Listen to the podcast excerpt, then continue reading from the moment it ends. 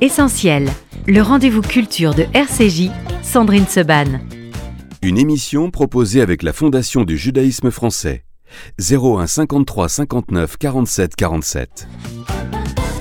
Merci d'être avec nous dans Essentiel. On va parler théâtre ce matin avec mon invité Richard Berry. Bonjour. Bonjour Sandrine. Merci d'être avec nous Richard. On va parler avec vous de l'audience est ouverte. C'est au théâtre de la Michaudière. Vous avez démarré il y a quelques jours à peine. Il y a eu euh, seulement trois ou quatre représentations.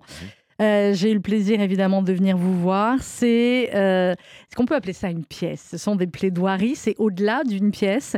Euh, c'est absolument magistral, il n'y a pas d'autre mot. ce sont quatre plaidoiries dont on va parler. On avait déjà eu le plaisir de vous recevoir il y a oh, trois ans, je crois, deux, trois ans pour ce qui s'appelait plaidoirie. Là, c'est l'audience est ouverte. C'est un peu le même concept, mais différent et d'autres plaidoiries. on va en parler. C'est un véritable, c'est une véritable prouesse de comédien que de jouer ces quatre avocats et de nous plonger comme ça au cœur de, ces quatre affaires. Euh, d'abord, Richard Berry, est-ce que à un moment donné, euh, vous n'êtes pas dit bon, jouer des avocats, euh, j'en ai marre, je vais passer à autre chose? Pourquoi est-ce que vous vous êtes dit avec Éric Théobald, le metteur en scène, dont on va parler parce que la mise en scène est remarquable, on va continuer, mais un peu différemment? Bah, parce qu'il y a toujours des sujets, des affaires euh, enfin, des, affaires à travers des, des, sujets, enfin, des sujets à travers des affaires plutôt, je dirais. Mmh des sujets de société qui m'intéressent beaucoup et qui me semblent nécessaires d'aborder, de développer et de communiquer avec euh, les spectateurs.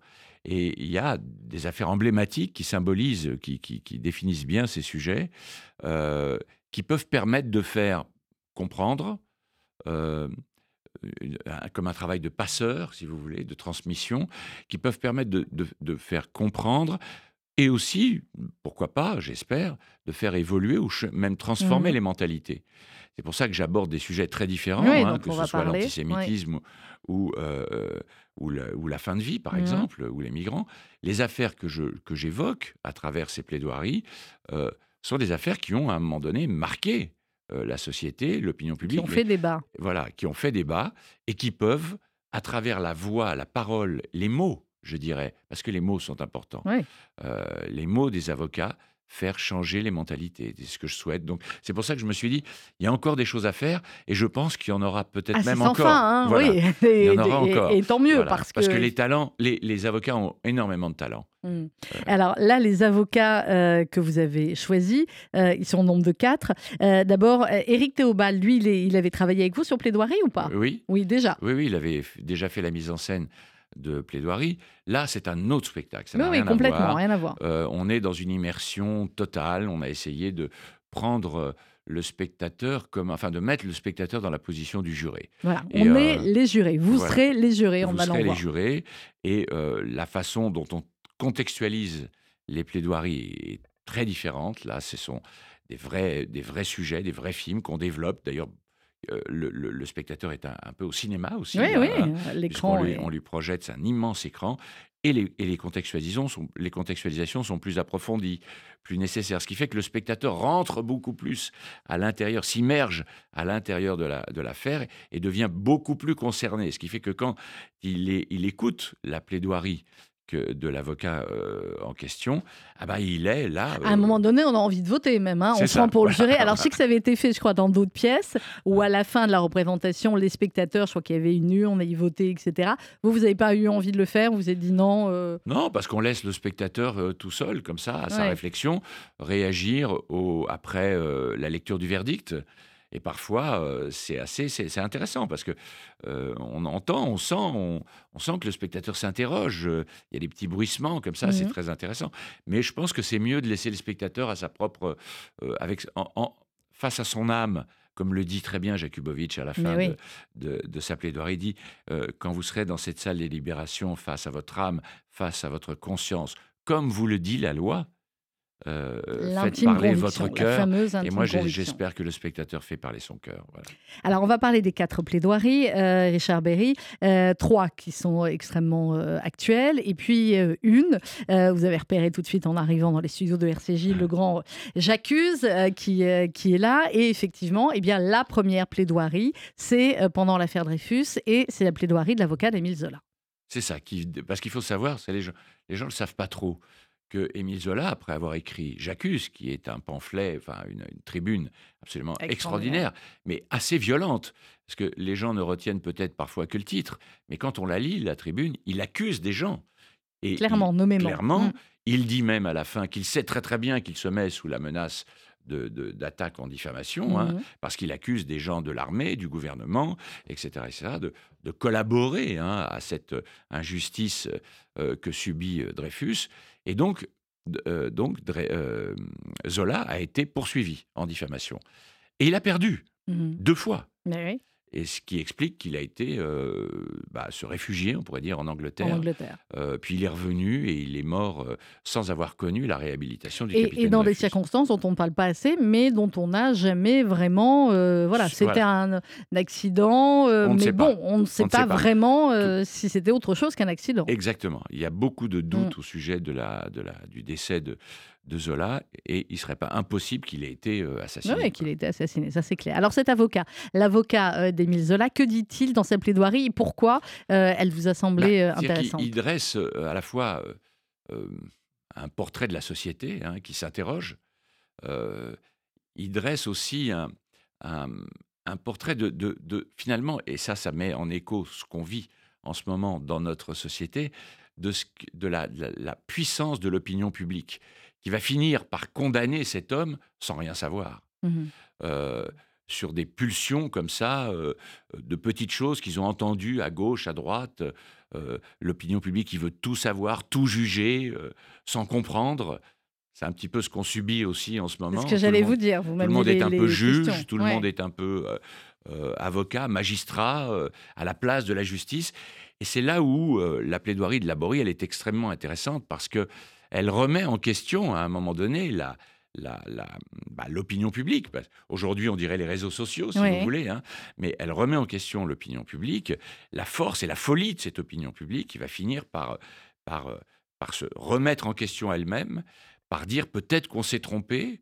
Et euh, la façon dont Zola a remis en question cette, cette, ces accusations, elle est très très forte et elle va énormément contribuer à cette évolution, à la peut-être même une forme de culpabilité de l'opinion publique d'avoir mmh. agi si fort. Et ce que je trouve très intéressant euh, quand on écoute la plaidoirie de Laborie aujourd'hui, c'est qu'au moment où il l'a fait, et dans les années qui ont suivi, Dreyfus était toujours coupable. Sauf qu'aujourd'hui, quand on l'entend, mais oui, on sait qu'il a été réhabilité. innocent et que le vrai coupable c'était Esterhazy. Et ça, c'est extrêmement intéressant et très fort de l'écouter avec ce recul. Et puis, ce qui m'intéresse aussi, c'est qu'il dénonce l'antisémitisme. Hein. il a le courage de, le faire. Euh, euh, il dénonce euh, la façon dont les gens considèrent que à partir du moment où il est juif, bah, il est forcément coupable. on va pas remettre en question la puissance d'un gouvernement qui a toujours raison. on va pas remettre en question le Conseil de guerre qui a jugé Dreyfus en toute connaissance de cause, paraît-il, etc., etc. Alors qu'en réalité, il protégeait euh, cette hiérarchie mmh. hein, qui s'était trompée et qui ne voulait pas reconnaître dans Esterhazy le vrai traître. J'ouvre une parenthèse, Richard Berry, mais vous parliez de l'opinion publique. Il se trouve que lundi, à cette même place, j'avais le juge Eric Alphen euh, pour un bouquin. Et euh, lui, effectivement, a eu affaire à beaucoup d'affaires de, de, justice, notamment de, terrorisme. Et on parlait également, il est question dans son livre, des, réseaux sociaux et de, l'opinion publique, qui parfois jugent. Et je posais la question au juge Alphen, est-ce qu'il n'était pas compliqué aujourd'hui pour les juges euh, qui ne peuvent pas faire abstraction de tout ce qui se dit maintenant sur les réseaux sociaux, la presse, etc., de pouvoir ensuite juger sans avoir déjà, au fond, pas une intime conviction, mais des, voilà, des petites airs dans la tête, on va dire. J'espère, j'ose espérer pas juste pour voir si vous me faites la même réponse que je. J'ose espérer que ça n'est pas le cas. Ce dit aussi. Moi, je, je, crois encore dans la justice, je crois dans le travail des avocats, mais je crois aussi profondément dans le travail des magistrats et dans leur indépendance intellectuelle, morale, euh, sensible. Mais comment ne pas se laisser polluer, entre guillemets, c'était la question que j'avais euh, avec lui, qu'on se pose tous finalement de plus en plus, parce que là, en allant vous voir au théâtre, Richard Berry, on est juré au théâtre, mais ça peut nous arriver tous, un jour ou l'autre, d'être réellement juré euh, dans un tribunal. Ben, je, je, pense, vous savez, j'entendais ce matin un médecin qui qui, qui, se révoltait, qui était euh, extrêmement choqué par cette désinformation en matière de médecine, par exemple, de tous ceux qui ont dit que les vaccins contre le, virus du Covid étaient nuls, que l'hydroxychloroquine était formidable, etc. Tout ce qui a causé des morts, et veux dire, personne ne dénonce ça. Bon, à un moment donné, bah, il faut le dénoncer. Moi, je crois que c'est aussi le travail des avocats et des magistrats de dénoncer parfois la façon dont certains mouvements se positionnent comme des petits juges de la morale, des petits juges euh, suivant un idéal, mais qui se positionnent sans rien savoir des faits euh, dont ils parlent. Alors, on reviendra, j'ai compris à quoi vous faites allusion. Évidemment, on va parler d'Israël aussi euh, tout à l'heure. Je voulais qu'on revienne à, cette première plaidoirie. Ce qui est très émouvant également, c'est dans la plaidoirie, quand il reprend les mots de Dreyfus, au moment où il est dégradé, et où Dreyfus hurle euh, Je suis innocent, je suis innocent, et en permanence Vive la France, je suis innocent. C'est terrible. C'est terrible. Vous savez, c'est ce que disait, ce qu'il dit au tout début, d'ailleurs, Laborie, il dit euh, que la France a été touchée par la persévérance du condamné dans la proclamation de son innocence. Et je crois que c'est ça qui est important. C'est qu'à un moment donné, Dreyfus, jusqu'à la fin Hein, et Dieu sait s'il a, il a su, ça a été terrible. Je veux dire, son mmh. incarcération à Cayenne a été monstrueuse. Parce que non seulement il était sur, sur une île, et moi j'ai tourné là-bas, donc je sais très bien ce que c'est. Hein, C'est-à-dire que vous êtes sur une petite île, c'est impossible de bouger, de s'échapper. Mais pour l'empêcher euh, même de pouvoir, parce qu'on avait remarqué qu'il regardait la mer, et pour l'empêcher de rêver, on avait construit des espèces de, parois tout autour de l'endroit où il était, pour même pas qu'il regarde la mer, pour, pour l'empêcher de regarder la mer. Et puis, on, poussait le, le, supplice jusqu'à interdire aux, gardiens de lui parler. Et, et, et on l'attachait avec euh, des, des, des, sangles en métal euh, tous les jours. Donc, si vous voulez, ce qu'il a subi... Au moment de ce procès, il avait déjà subi ça. Voilà, il avait déjà subi ça. Mais il n'a pas cessé hmm. de proclamer son innocence, et il l'a proclamé jusqu'à ce qu'il soit finalement reconnu euh, innocent de ses faits. Donc, moi, je crois que c'est ça aussi la, la, la, l'horreur c'est de, continuer de dire, je, ne vois pas pourquoi un homme, à un moment donné, accepterait de reconnaître une culpabilité euh, qui ne mm. le concerne pas. Quoi. Et dans cette plaidoirie, ce qu'on ressent aussi profondément, c'est euh, l'attachement, l'amour, le respect de Dreyfus vis-à-vis de la France et vis-à-vis de l'armée, malgré tout ce que l'armée euh, a fait contre lui. Vous savez, il y a une anecdote quand même qui est très intéressante et qui montre aussi la fragilité, hein, euh, que ce soit euh, euh, des avocats, mais je dirais de l'être humain d'une manière générale. Mmh. Et peut-être que vous connaissez pas cette histoire-là, mais Laborie, qui est un avocat formidable, qui a défendu donc Zola, comme je le fais dans le spectacle, qui, est, qui, est, un avocat qui a une, immense réputation, a été, par la suite, après la mort de, Zola, il est devenu l'avocat de Dreyfus. Oui. Hein. Il a même pris une balle, hein, comme on le voit, euh, euh, comme on le sait, une balle dans le dos hein, pour lui interdire. Et puis quand euh, Dreyfus a été ramené en France, il a été rejugé, et puis il a été condamné cette fois non plus à la perpétuité, mais à 10 ans, pour des soi-disant, entre guillemets, circonstances atténuantes qui ne voulaient rien dire. Et puis finalement, il a été libéré. Pourquoi? Parce que le président de l'époque l'a gracié. Mmh Et là, Laborie, l'avocat, donc, lui dit Vous ne pouvez pas accepter cette grâce, vous êtes innocent. Mais Dreyfus, qui en pouvait plus, bah et qui avait vécu 4 euh, ans, 5 ans de cauchemar, euh, qui avait qui avait l'air d'avoir 80 euh, ans quand il est sorti du, bagne, qui n'avait pas vu sa femme ni ses enfants pendant toutes ces années, il dit non, moi j'accepte la grâce. Et de, de ce jour, Laborie lui en a voulu et est devenu antisémite. C'est fou. Parce que, selon lui, Dreyfus n'aurait pas dû accepter. Euh, il n'aurait pas dû accepter. Il est devenu antisémite et il a collaboré avec Drummond, avec tous ces antisémites de l'époque. Et vous voyez, c'est-à-dire que moi, je, il y a quelque chose quand même dans l'humain qui est, qui est assez terrible. Quoi. Mmh. Je à un moment donné, je crois que les, les, gens sont capables, euh, les plus brillants, sont capables de perdre la, je sais pas, la, la, réalité du, des, des faits, de la, la conscience euh, euh, du bien, du mal. Euh, il y a quelque chose qui est terrible quoi. Dans l'être humain, il y a quelque chose qui fait peur. Quoi. Ah, ça, c'est peu de le dire. Euh, cette plaidoirie, comment vous l'avez euh, retrouvée? Est-ce qu'elle était disponible? Parce que les trois dernières, elles sont extrêmement actuelles. Je pense que peut-être, vous allez mm. nous le dire, vous les avez vues, peut-être euh, elles ont été filmées, certaines d'entre elles. Là, celle-là, elle existait quelque part? Sandrine, je vous arrête, c'est interdit de filmer les plaidoiries. Sauf Donc celle de, celle de, Jakubowicz. Voilà, celle de Jakubowicz. Alors, Jakubowicz, que j'aime beaucoup, qui est un avocat, qui, qui, est un avocat qui, me touche énormément et qui fait un travail magnifique. parce que le procès Barbie est intégralement filmé. Donc je lui, ai demandé, je lui avais demandé à l'époque de me l'envoyer, euh, de m'envoyer sa plaidoirie, mhm. euh, et il me l'avait envoyé, donc j'avais commencé à travailler dessus. Quant à celle de Laborie, elle est partout, vous pouvez la trouver partout, c'est une plaidoirie euh, qui est dans le domaine public. Hein. Il y a des livres qui ont été édités dans lesquels on peut trouver la plaidoirie de Laborie, quand on sait évidemment que Zola a été condamné, c'est-à-dire que les gens ne le savent pas tous, mais Zola a été condamné. Moi, ça m'avait. C'est un spectacle très pédagogique. Ça m'a énormément interpellé quand j'ai mm. su que ce, cet homme qui représente la France, qui a, cet immense talent, euh, a pu être condamné pour avoir écrit ça. C'est quand même dingue, quoi. Je veux dire. Surtout qu'à l'époque, il a été condamné non pas par euh, la justice. Mm. Euh, avec un grand J, il était condamné par le Conseil de guerre. Le Conseil de guerre avait sa propre justice. D'accord. C'est pas, euh, pas euh, la justice des hommes telle qu'on la conçoit aujourd'hui. Aujourd'hui, un militaire serait condamné par la, justice. Là, il était condamné par la justice du Conseil de guerre, quoi, si vous voulez.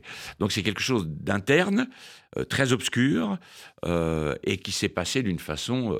le procès s'est passé d'une façon absolument scandaleuse, honteuse. je ne vais pas rentrer dans les détails, mmh. ça, ça, serait un peu compliqué, mais en même temps, c'est assez passionnant, quoi. Alors, la deuxième plaidoirie, Richard Berry, dans l'audience c'est ouverte, euh, que vous avez démarré il y a quelques jours au théâtre de la Michaudière. C'est un sujet euh, d'actualité, mais qui est d'actualité finalement depuis la nuit des temps, euh, depuis le début de l'humanité. Et c'est le sujet de la fin de vie. Et c'est le sujet évidemment de l'euthanasie. Et là, c'est la plaidoirie de l'avocat d'un médecin, le docteur Bonne-Maison, qui a aidé, les termes peuvent être différents suivant finalement ce qu'on ce qu'on pense de ce sujet, a aidé sept au moins, en tout cas, sept patients, a priori, à, euh, à partir, à mourir, à abréger euh, leur souffrance. C'était évidemment des patients euh, qui étaient déjà dans les, les, derniers jours ou les dernières heures de vie. pourquoi vous avez voulu aborder ce, sujet, cette bah, plaidoirie? J'ai malheureusement perdu ma maman et mon papa.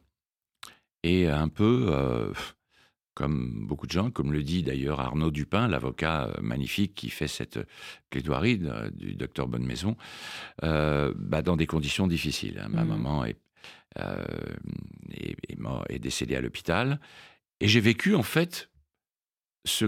Enfin, elle a vécu, mais à travers elle, moi aussi, j'ai vécu ce qu'ont vécu des gens qui accompagnent des patients mmh qui ont été aidés par le docteur Bonnemaison. Et exactement dans les mêmes conditions. C'est-à-dire, à un moment donné, un médecin qui vient vous dire, elle va souffrir, elle souffre. Euh, l'oxygène la quitte, elle ne pourra pas euh, s'en sortir. Et euh, il faut l'aider. Et comment l'aider? Exactement. Mmh. Et, quelle est la question qui nous occupe? Bah, On ne veut pas qu'il souffre. On ne veut pas qu'il souffre. Je ne veux pas qu'elle souffre.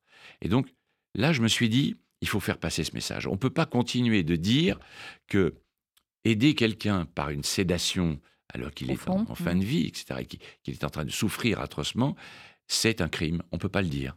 C'est pas un crime. On ne peut pas comparer ça à quelqu'un qui tue, comme euh, le dit Arnaud Dupin dans la plaidoirie, avec un euh, revolver, ou un couteau. Hein, voilà. Ça n'a, ça c'est impossible. Et donc, moi, je pense qu'à un moment donné, il faut réfléchir à la question. D'ailleurs, vous dites, c'est le, le, la question, c'est l'euthanasie. C'est pas vraiment l'euthanasie. C'est pas ça mmh. l'euthanasie. là, c'est la fin de vie. C'est les soins palliatifs. C'est vraiment la toute fin. C'est les gens qui n'ont plus que quelques jours, aucune chance, plus que mmh. qui ont soit le cerveau inondé de sang, soit qui, qui, a plus que pour quelques heures. Hein. Mais si on ne les aide pas, ces quelques heures vont être horrible. et moi, je pense qu'il faut pouvoir aider les gens dans ces, dans ces conditions-là à éviter cette souffrance, parce qu'on aide non seulement celui qui, en, qui, est concerné, mais aussi la famille. Parce que euh, le, l'avocat Arnaud Dupin décrit aussi la souffrance des familles puisqu'il décrit au tout début euh, il cette Madame Rousseau qui, pendant sept heures, a vu, je ne vais pas hein, vous faire la, plaidoirie, euh, mais cette fameuse Madame Rousseau dont, dont, parle Arnaud Dupin, vous savez que c'est Sandrine Rousseau. Mmh. C'est Sandrine Rousseau, la Sandrine Rousseau. La euh, Sandrine Rousseau, que vous connaissez, qui pendant sept heures a vu geindre sa mère, etc., qui est venue à ce procès, etc. Donc, voilà. Donc, à un moment donné, si vous voulez, les, on ne peut pas laisser quelqu'un dans cette souffrance, mais aussi les enfants, l'entourage. Euh, comme le dit Arnaud Dupin très bien, on le comprend quand on a les larmes, qu'on se dit que celui qu'on aime va partir. Eh bien, on veut au moins que les médecins ne soient pas insensibles. Oui, on veut cette médecine qui conduit à une sédation, un médecin qui vous amène à vous endormir, comme ça vous ne subissez pas votre propre mort. Et pas un, empoisonnement, parce que c'est ça en fait, il était accusé euh, d'empoisonnement. Euh, l'affaire avait été très, euh, très médiatisée, il y en a eu d'autres depuis, et il y a aussi tout ce qui est le quotidien finalement des, euh, des médecins euh, dans les hôpitaux où forcément ils sont face à ces situations-là et où ça ne se dit pas vraiment en fait. Mmh, oui, je pense parce que parce que c'est c'est pas parce qu'il y a pas entre guillemets euh, légal, bah voilà. oui, c'est pas légiféré. Et, mais en fin de compte, ça devrait être une loi. À un moment donné, ça de, il faut, faut définir ce que c'est que cette extrême fin de vie. Il faut le définir. C'est quelque chose que les médecins peuvent faire. On va marquer une pause musicale. Euh, Richard Berry, justement, il y a ces quelques notes de Françoise Hardy dans, à la fin de euh, cette plaidoirie. Françoise Hardy partir quand même. On se retrouve juste après avec mon invité ce matin, Richard Berry, pour l'audience est ouverte au théâtre de la Michaudière.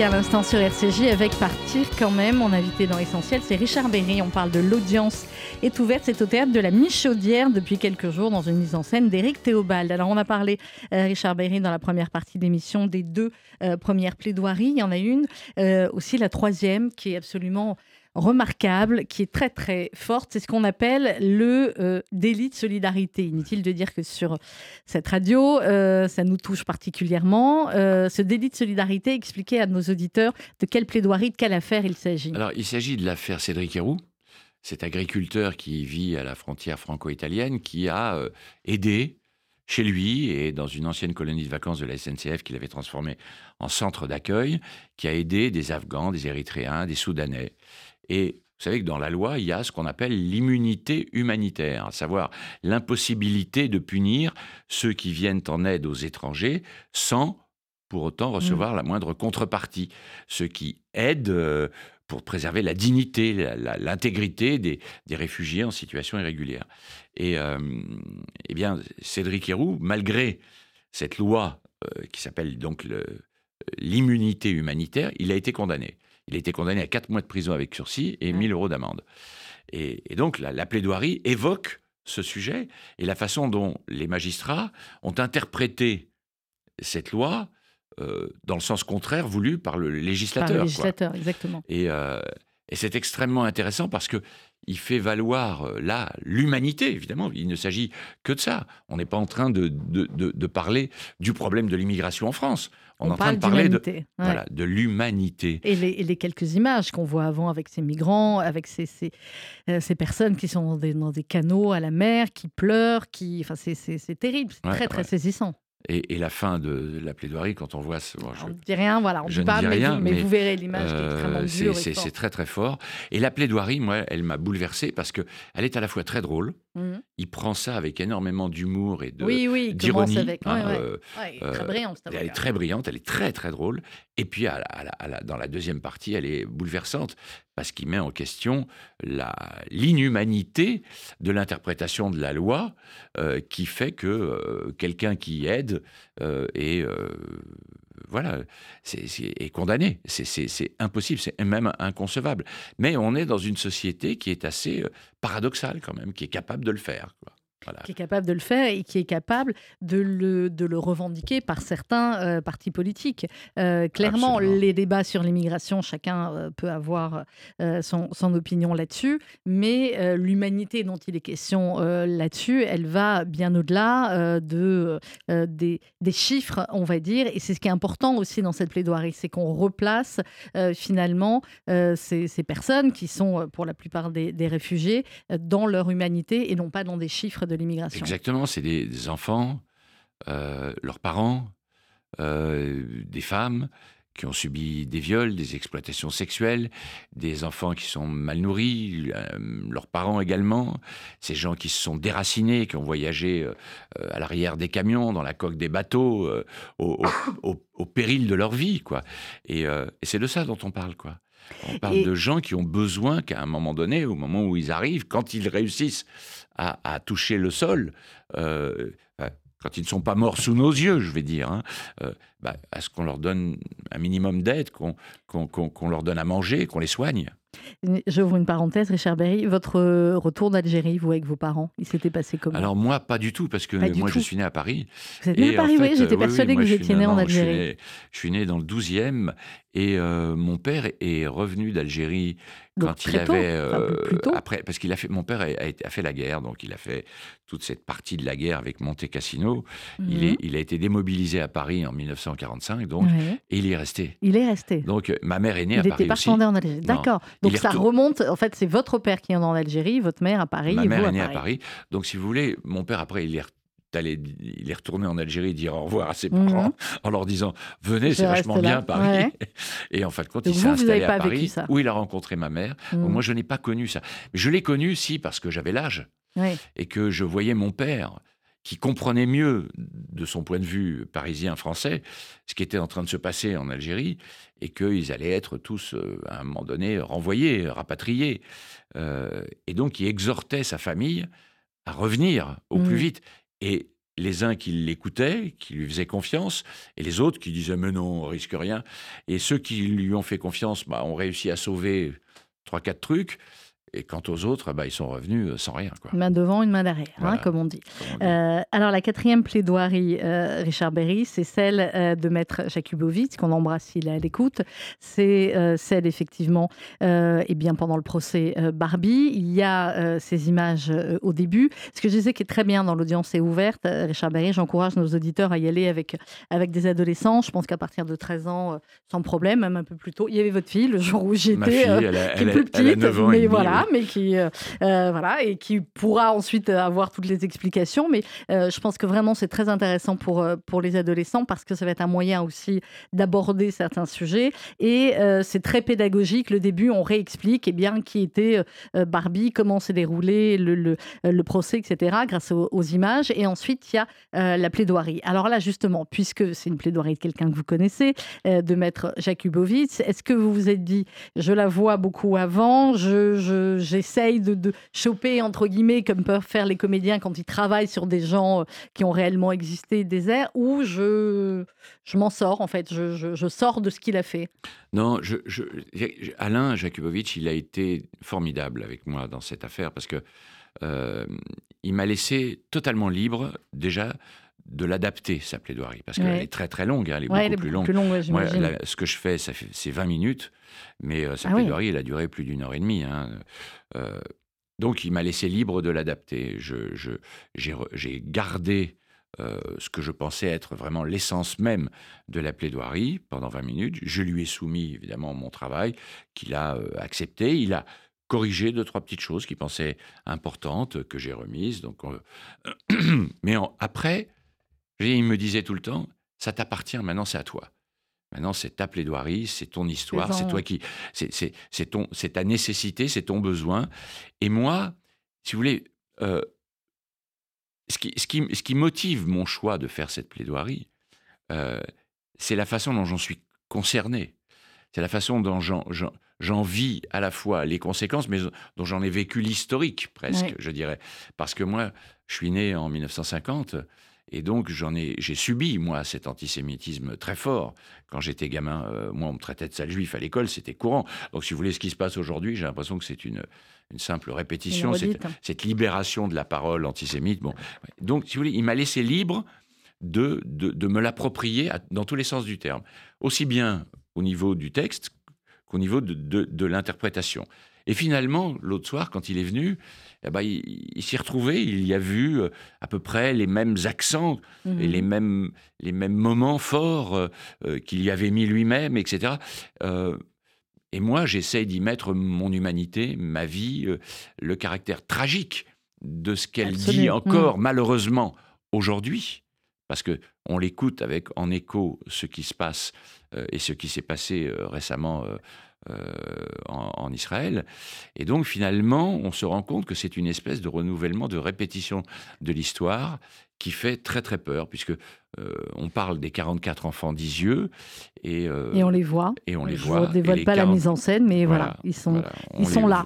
Mais bah, ça met en écho aussi tous les enfants qui ont été pris en otage et tués pour certains, euh, par le Hamas euh, en Israël. Et qui sont devant nous, puisque dans ce studio, il y a toutes les photos devant vous des otages et de et, et au moins, personne n'arrachera. Voilà non seulement personne ne les arrache, mais on les met. Et si on les a mis, c'est pour que nous, nous les ayons sous nos yeux en permanence, pour se rappeler pourquoi on parle dans cette radio et pour qui on parle, en l'occurrence pour eux, et pour que tous nos invités politiques et autres les aient aussi sous leurs yeux. Et eh ben, c'est un peu cette raison-là aussi qui a fait que j'ai fait ces plaidoiries-là, en tous les mm. cas, euh, celle de Jakubowicz euh, dans l'affaire Barbie ou celle de Laborie dans, dans l'affaire Dreyfus?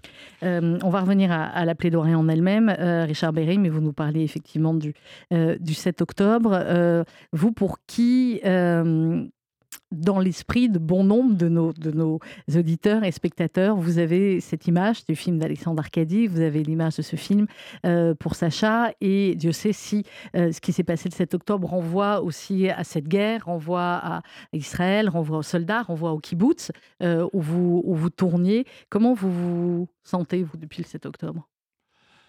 Bah, D'abord, je me sens juif, hein, ça c'est sûr j'ai vous l'avez toujours senti. je l'ai toujours senti, mais j'ai un ami, Yvan Attal, qui, a eu cette phrase. Qui était là la semaine dernière. Ah bah voilà, qui a eu cette phrase que je trouve très. Je me sens encore plus juif, si vous voulez. C'est vrai que moi, ces dernières années, je me suis un peu senti euh, citoyen français. mon, judaïsme n'était pas euh, particulièrement ni militant ni autre. Il était simplement, voilà, euh, une religion comme une autre. Aujourd'hui, on sent qu'il faut défendre cette, cette, enfin, qu'il faut être, être un peu plus militant qu'on ne l'était avant et revendiquer effectivement euh, son, sa judéité, euh, celle qu'on veut peut-être nous interdire d'avoir, qu'on aille chercher à nous interdire d'avoir en Israël, parce que c'est pas les Israéliens, contrairement à ce qu'a dit euh, Mélenchon hier, qui ont été attaqués, ce sont des Juifs, quoi, d'abord. Hein.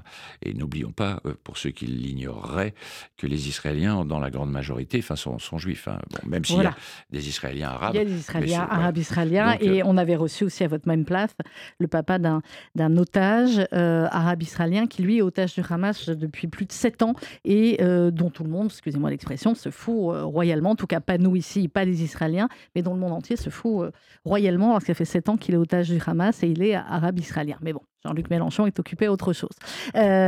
donc, Richard Berry, c'est ce qui s'est passé vous renvoie, vous nous disiez, à votre, à votre judaïté et la manière, j'imagine, dont forcément vous avez vous prononcez les mots de la plaidoirie sur l'antisémitisme, forcément que ça, vous vous dites que ça évoque aussi autre chose, ou vous espérez que ça évoque aussi autre chose dans, dans les spectateurs qui vont vous voir. C'est-à-dire que j'ai l'impression que euh, faire cette plaidoirie, après ce qui s'est passé euh, le 7 octobre, d'abord, c'est un hasard incroyable, parce que ces, plaidoiries, je les ai choisies il y a près d'un an, hein, quand même.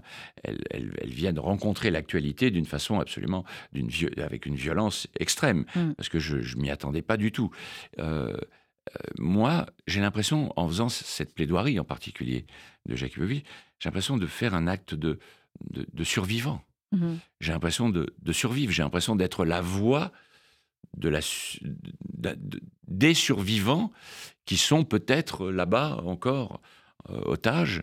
Euh, contrairement à ces 44 enfants qui ont été gazés immédiatement à leur arrivée, euh, les enfants d'Isieux, je parle, qui ont été gazés à leur arrivée à Auschwitz, les, enfants et les otages qui sont là-bas en Israël peuvent encore être sauvés. J'ai l'impression que faire cette plaidoirie, c'est contribuer à faire mmh. entendre cette voix et à, à, aider à les sauver. C'est c'est une façon de militer pour les sauver. C'est pour ça que je dis, euh, euh, aidons par notre travail, ou en tous les cas par ma, mon, travail tous les soirs euh, au théâtre, à faire entendre cette parole pour que les juifs, mais aussi les non-juifs, les êtres humains d'une manière générale, entendent ce discours et tendent la main, l'oreille, le cœur à tout ce qui se passe là-bas en Israël. Pourquoi est-ce qu'on a autant de mal, Richard Berry Je pose la question, mais je pense que vous n'avez pas la réponse comme moi. Pourquoi est-ce qu'on a autant de mal à, faire comprendre, finalement, à expliquer au monde que euh, c'est le même antisémitisme qui a euh, tué pendant euh, la Shoah, mais pour certains, c'est bien de pleurer sur les juifs morts pendant la Shoah, et que c'est le même antisémitisme, cette même haine du juif qui a frappé en Israël le 7 octobre et qui est continuée? Parce que l'antisémitisme, c'est l'antisémitisme, point barre.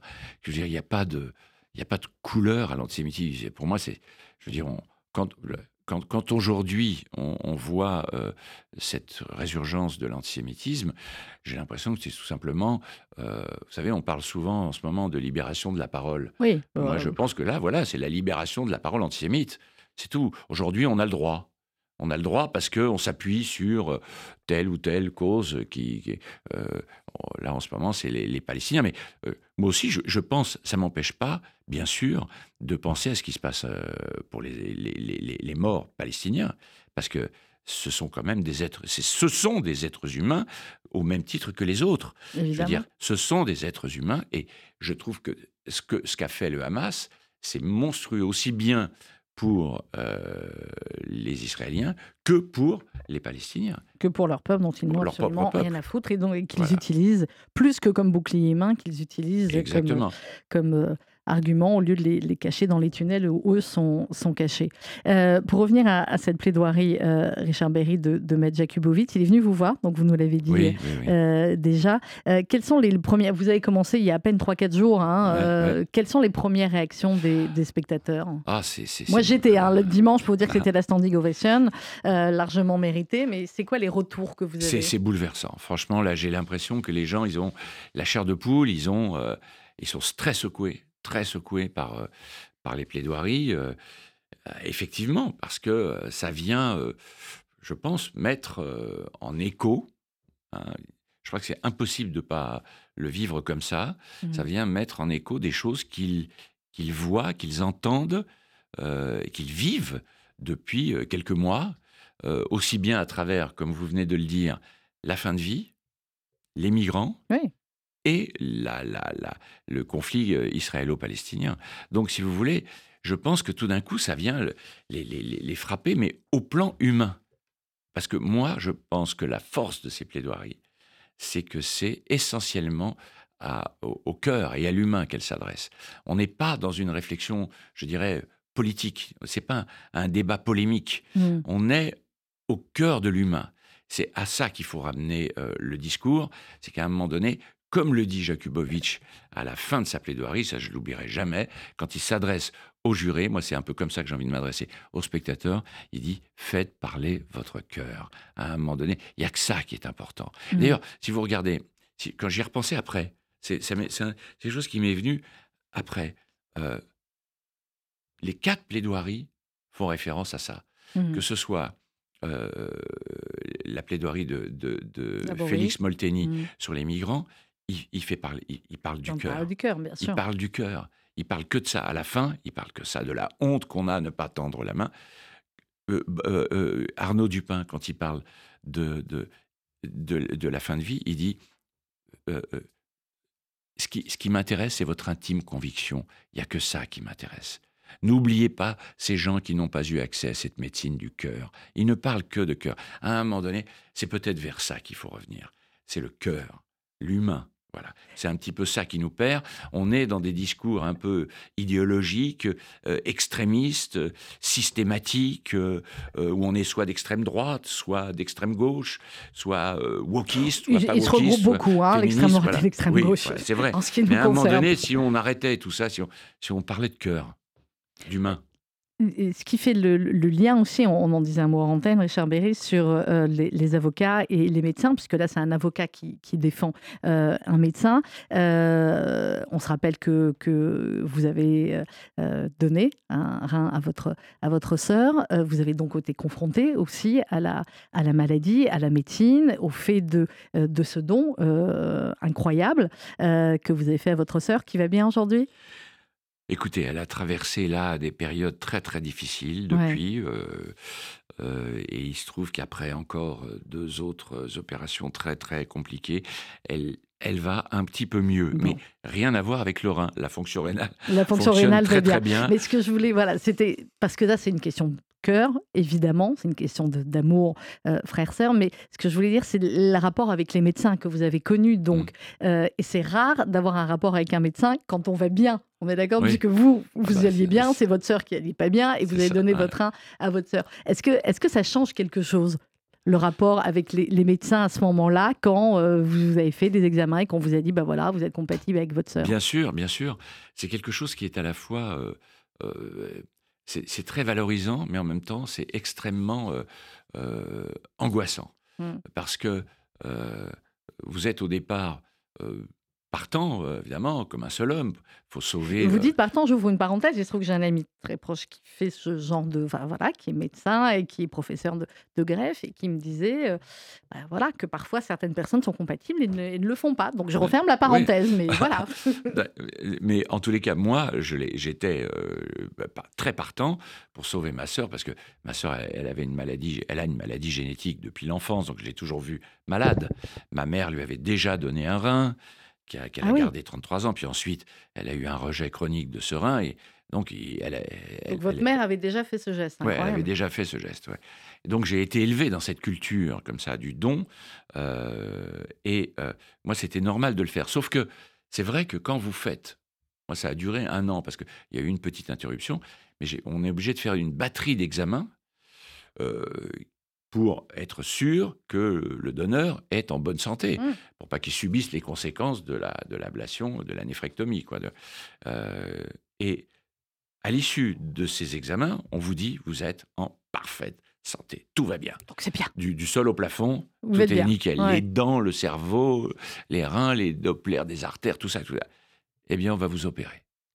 Et c'est là que c'est le paradoxe. Et tout d'un coup, tu te dis, ah, alors du coup, j'étais vachement bien. et maintenant, je vais prendre le risque, un, de l'opération, mmh. qui est une opération qui est quand même très longue pour le donneur, beaucoup plus longue pour le donneur mmh. que pour celui qui reçoit. C'est plus de 6 heures à l'époque. Hein. maintenant, peut-être ça, ça, va un peu plus vite parce que ils font, ils la font par célioscopie, hein, avec des caméras et tout ça. Moi, c'était pas le cas. Nous, on ouvrait. Euh, et, je vais prendre le risque de remettre en question ma santé, quoi. Mais euh, et puis alors le, le, moment ultime et le plus grave, je l'ai déjà dit, je m'excuse si je le répète, si je me répète, mais c'est quand vous êtes convoqué après tous les examens, vous êtes convoqué devant un comité euh, d'éthique hein, qui, qui vérifie si vous êtes bien conscient de ce que vous allez faire, euh, des gens de tous les métiers, les assurances, les machins, etc. Qui, vous, vous savez, pour, être sûr que vous êtes euh, en toute lucidité dans votre acte. Savez, oui. Et puis alors, l'ultime geste, enfin l'ultime moment, l'ultime procédure, c'est au tribunal. Vous êtes convoqué par un juge Attends, j'ai la tête qui tourne là tout d'un coup. Ça va, Richard? Oh, Ouais. un petit peu d'eau? Hein. Non, non, ça va. On peut mettre une petite pause. Hein On va vous ramener un petit verre d'eau. Ah. Ça va?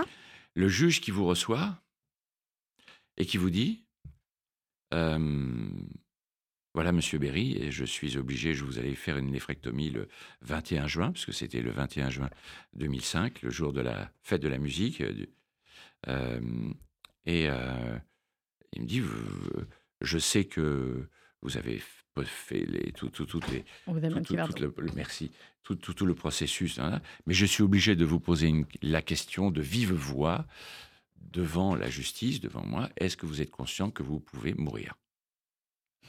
Et alors là, ça, c'est pas facile. Hein. Je vous assure quand, vous, quand on vous pose cette question-là, et euh, vous dites oui, je, est-ce que vous acceptez le fait que vous pourriez mourir? Vous êtes obligé de répondre euh, bah, oui. Mais, mais après, en, vivant et en traversant la rue, on accepte aussi ça. Euh, ce fait-là. Est-ce que vous pouvez signer ici C'est là où c'était. C'est que le gars, il vous demande de signer, la feuille dans laquelle vous dites oui, j'accepte l'idée que je peux mourir.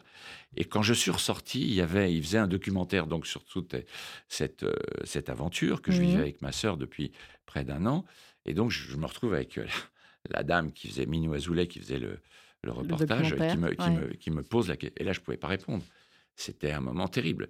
Et puis bon, après, voilà, j'y suis allé. Après, vous y avez été et votre sœur va euh, va mieux, l'opération s'est bien passée. Mais c'est important d'en parler aussi parce que euh, voilà, parce qu'il y a des gens qui peuvent être confrontés à cela et euh, voilà. Richard Berry, ça va, ça va mieux? Il y a eu un petit voilà. Vous, avez pris le petit déj ce matin? Vous avez peut-être pris le petit déj. c'est le fait de parler de ça. ça me... Voilà, je, bah, je suis désolée. voilà. Non, c'est pas grave. théâtre de la Michaudière. juste un petit point pour tous ceux qui attendaient peut-être que je vous parle d'autre chose. C'est pas un tribunal ici, c'est un studio de radio. Donc on ne parle que de théâtre, mais on a beaucoup parlé de justice. ça, c'est clair. L'audience l'audience est ouverte. Vous jouez jusqu'à. Bon, on ne sait pas, là, ça vient de démarrer. Hein. oui, donc allez-y. Je, suis à la quatrième. Euh, voilà.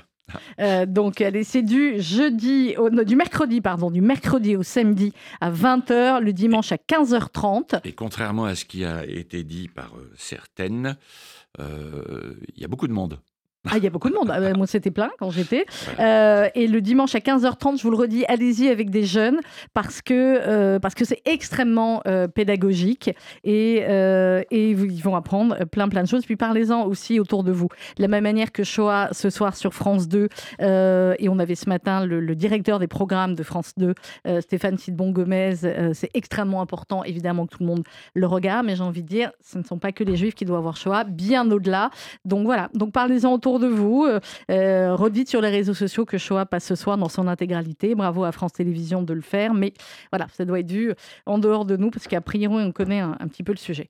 Euh, merci beaucoup, Richard Berry, d'être venu nous voir ce matin. L'audience est ouverte. C'est au théâtre de La Michaudière.